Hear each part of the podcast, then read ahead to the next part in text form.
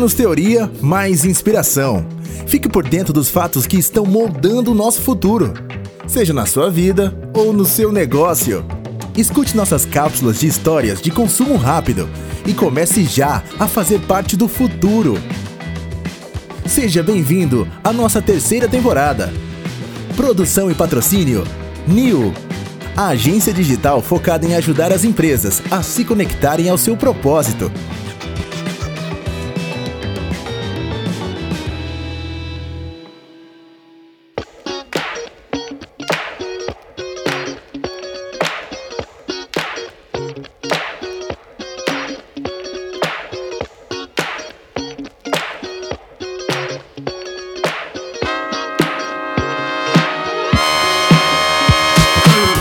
Começando agora o segundo episódio da nossa terceira temporada.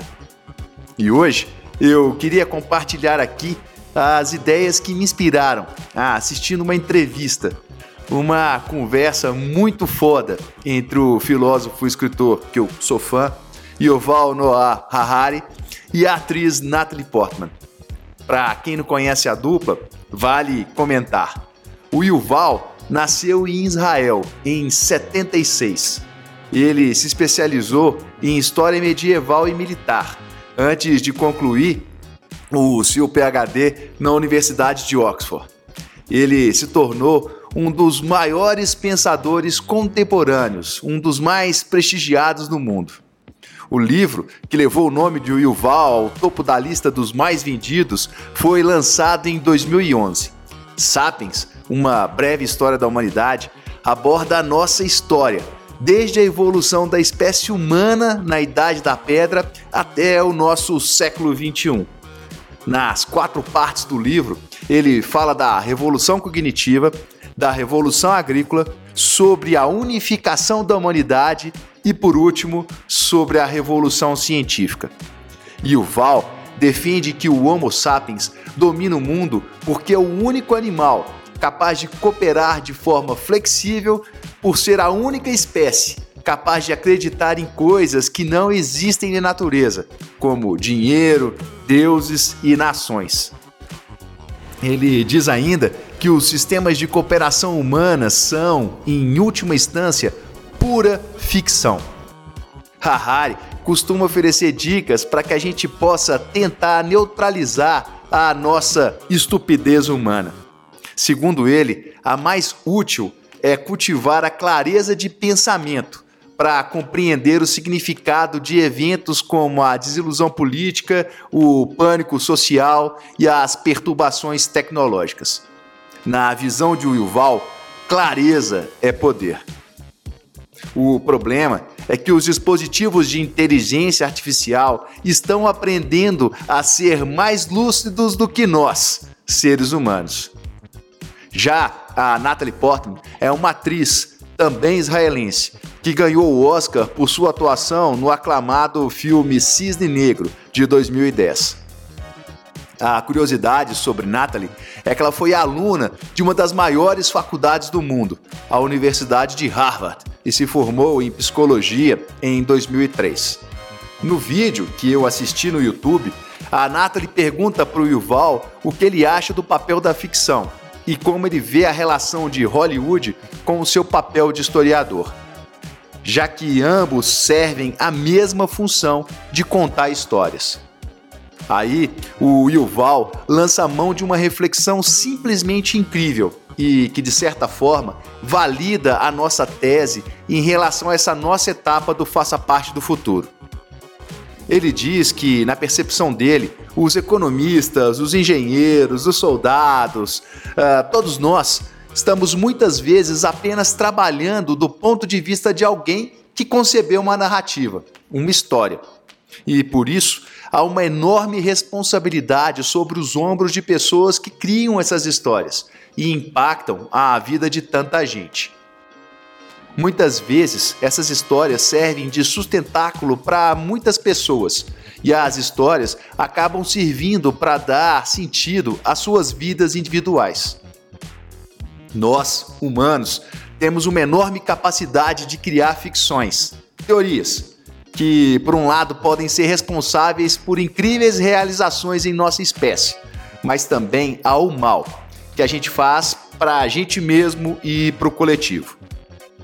O Yuval conclui que uma das principais diferenças entre os humanos e outros tipos de animais é que eles não podem, eles não conseguem criar esses tipos de ficções e que isso, de certa forma, acaba ditando a nossa sobrevivência.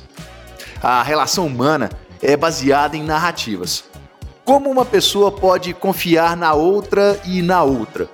Como elas podem cooperar entre si? E cooperar abrange tanto um trabalho para bem ou para o mal.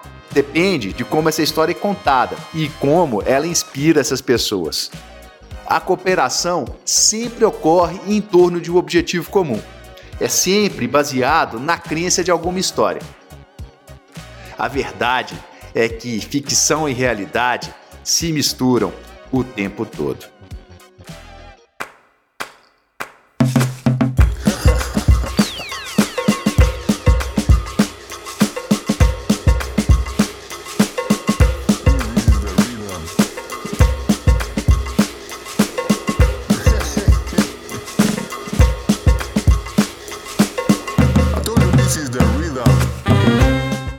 um homem havia se perdido no caminho de Delhi.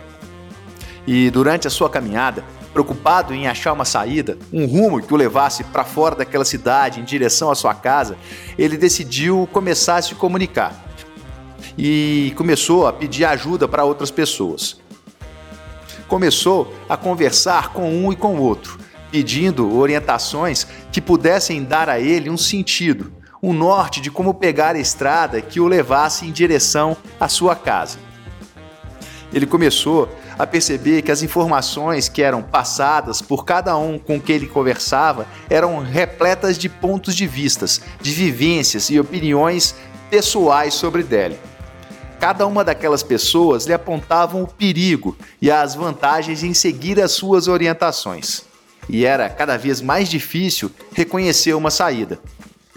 Era impossível para ele discernir sobre qual seria a melhor opção. Afinal de contas, Delhi era um lugar novo e sem nenhuma referência para ele. A angústia começava a lhe tomar conta e a indecisão lhe paralisava. Quanto mais informações pedia, mais ele se perdia nas ruas e becos daquela cidade. Ele precisava parar e acalmar um pouco a sua escuta. Afinal de contas, eram tantas informações, seu subconsciente precisava de uma folga para processar tudo aquilo que ele tinha ouvido de tanta gente diferente.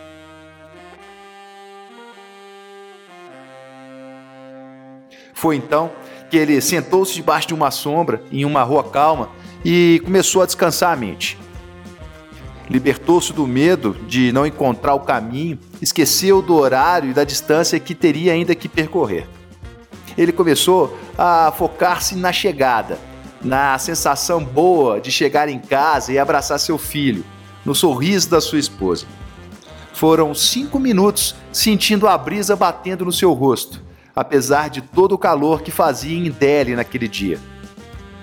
A sensação que o guiava até sua esposa e filho era muito boa e lhe dava a certeza de chegada. Revigorado com todo esse sentimento, colocou-se a organizar todas as informações que havia recebido.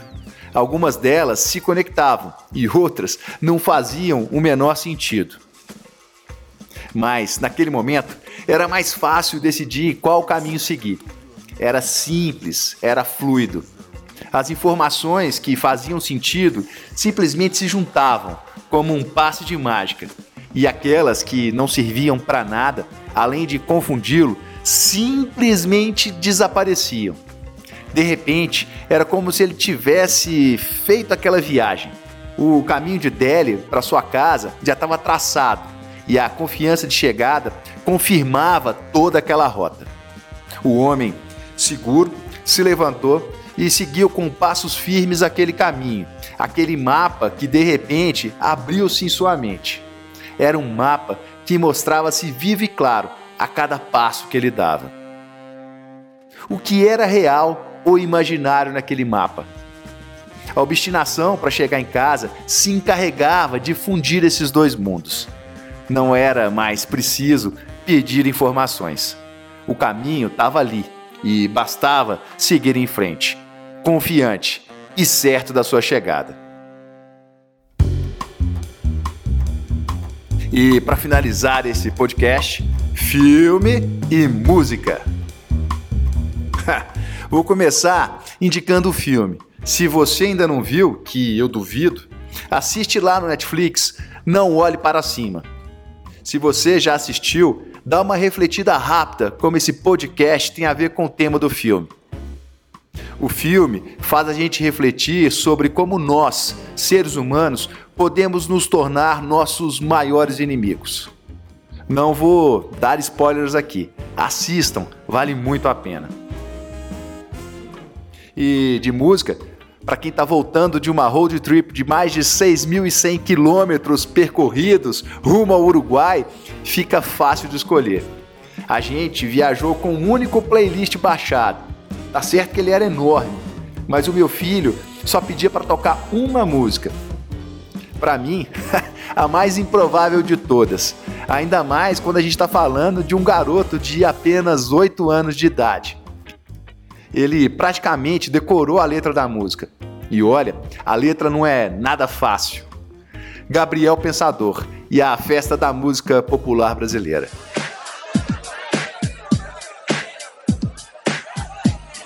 Beijos e até o próximo podcast. Há muito tempo tá rolando essa festa maneira da música popular brasileira. Ninguém me convidou, mas eu queria entrar. Peguei um 75 e vim direto pra cá, pra festa da música do Piniquim, que tá rolando aqui na rua Antônio Carlos Jobim. Todo mundo tá presente, não tem hora pra acabar. E muita gente ainda tá pra chegar na festa da música do Piniquim, que tá rolando aqui na rua Antônio Carlos Jobim. Todo mundo tá presente, não tem hora pra. E muita gente ainda tá pra chegar na ponta.